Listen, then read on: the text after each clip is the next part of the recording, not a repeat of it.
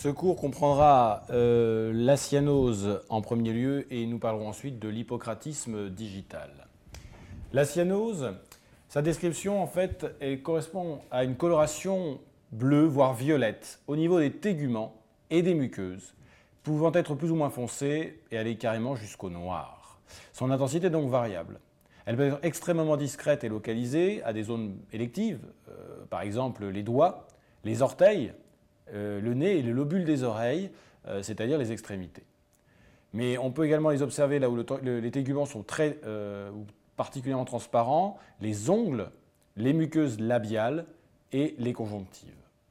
Soit elle est évidente, elle saute aux yeux, elle est généralisée, et alors elle constitue un signe de gravité. Les autres caractéristiques de la cyanose, c'est qu'elle s'efface transitoirement à la pression. Et cette cyanose va s'accentuer à l'effort puisqu'elle correspond un déficit en oxygène la plupart du temps, et ce déficit va s'aggraver à l'effort. Au fond d'œil, si on en faisait, on trouverait en fait un reflet bleuté diffus, une dilatation importante du réseau vasculaire, et enfin, on aurait une grande similitude de coloration entre les artérioles euh, de la rétine et les vénules. La cyanose est liée en fait à une élévation du taux d'hémoglobine réduite dans le sang capillaire? On l'observe essentiellement cliniquement lorsque l'hémoglobine réduite dépasse 5 grammes pour 100 ml de sang capillaire, c'est-à-dire en fait de l'hémoglobine ne transportant pas d'oxygène.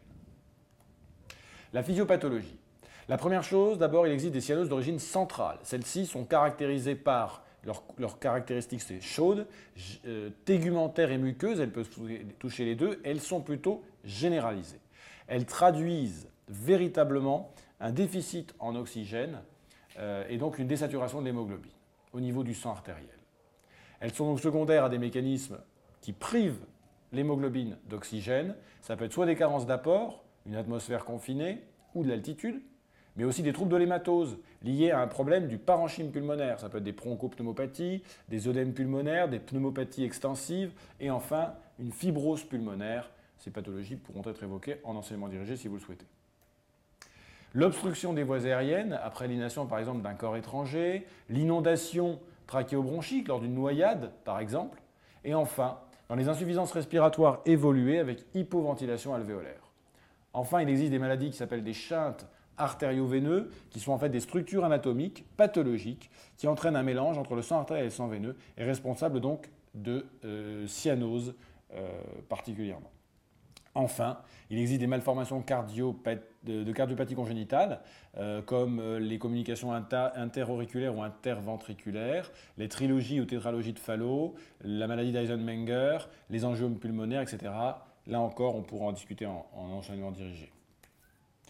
Voilà la courbe de, saturation de l'hémoglobine, plus exactement la correspondance entre la saturation en oxygène et la pression artérielle en oxygène. Ce qui est bon de reconnaître sur ce tracé, en fait, la saturation de 90% correspond chez un sujet normal à pH normal euh, à une PaO2 de 60 mm de mercure. Lorsqu'on regarde cette courbe, on voit qu'en dessous de 90% de saturation, la courbe décroît très très vite. C'est pourquoi en clinique, euh, la limite inférieure acceptable pour un patient est de 90% de saturation d'oxygène. Cela correspond donc à une PO2 à 60 mm de mercure et cette notion va nous permettre de discuter de l'indication d'une oxygénothérapie potentiellement. Les cyanoses d'origine périphérique. Là, nous avons affaire à une cyanose plutôt distale. La peau est froide. On peut même noter un aspect de marbrure. Le temps de recoloration cutanée est beaucoup plus long. Elle présente en général le caractère d'être on l'a dit, froid. Elle prédomine là aussi au niveau des extrémités, des téguments au niveau de la peau. Elle respecte par contre les muqueuses. Elle traduit en général un ralentissement euh, circulatoire au niveau des capillaires et traduisent une désaturation de l'hémoglobine du sang veineux en oxygène.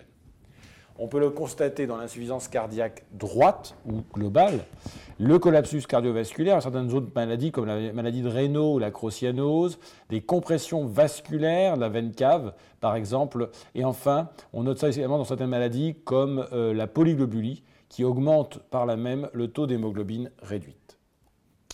Voilà quelques photographies qui vous montreront euh, l'aspect de cyanose au niveau euh, du faciès, au niveau des ongles, au niveau des lèvres et au niveau des téguments, en particulier le genou, avec un aspect de marbrure plus particulièrement. La notion d'hippocratisme digital, ce nom un peu barbare, euh, fait partie des tableaux cliniques comprenant une symptomatologie très particulière et relativement peu fréquente. Il s'agit en fait de l'augmentation de courbure des ongles qui vont être bombés dans les sens longitudinal et transversal et on appelle ça une déformation en verre de montre. C'est un élargissement associé de la dernière phalange qui termine euh, cette symptomatologie très particulière. Elle s'observe évidemment à la simple inspection euh, et on a donc affaire, sur les photos, en particulier celle de gauche, on le voit très bien, à un aspect en, baguette de tambour euh, des doigts, avec donc des ongles extrêmement bombés. Le diagnostic est facile. Dans les formes typiques, on parle donc euh, d'hippocratisme digital en mesurant l'angle qui existe euh, entre l'ongle et le lit de l'ongle. Normalement, il est inférieur à 160 degrés, il devient supérieur en fait à 180 degrés. Cela est une définition un peu barbare et assez peu applicable. Sur la diapositive suivante, il existe un moyen très simple d'observer un hippocratisme digital en mettant les dernières phalanges euh, l'une contre l'autre, permettant ainsi de voir chez un sujet normal un espace losangique qui va disparaître plus ou moins complètement lorsqu'il existe un hippocratisme digital débutant ou vraiment installé. Alors, l'examen de la structure osseuse à la radiographie, par exemple, permet de différencier plusieurs éléments. Soit on a un hippocratisme digital simple et isolé.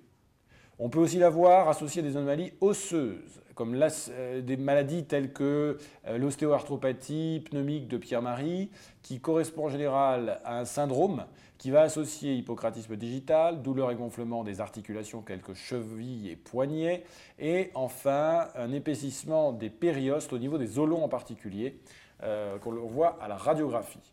Et en fait, il s'agit souvent d'un syndrome dit paranéoplasique. Et là, on voit sur cette diapositive une radiographie pulmonaire qui montre caractéristique, de façon très caractéristique pardon, une tumeur pulmonaire. Donc on observe parfaitement euh, dans les cancers bronchiques en particulier.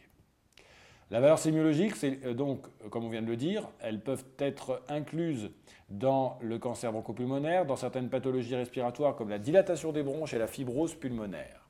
Enfin, dans certaines maladies qui n'ont rien de pulmonaire, l'endocardite, infection de l'endocarde, les cardiopathies congénitales cyanosantes, on en a parlé tout à l'heure, comme la tétralogie de Fallot, les maladies inflammatoires intestinales chroniques, la rectocolite, la maladie de Crohn, enfin, certaines maladies comme les hépatites et les cirrhoses, entre autres.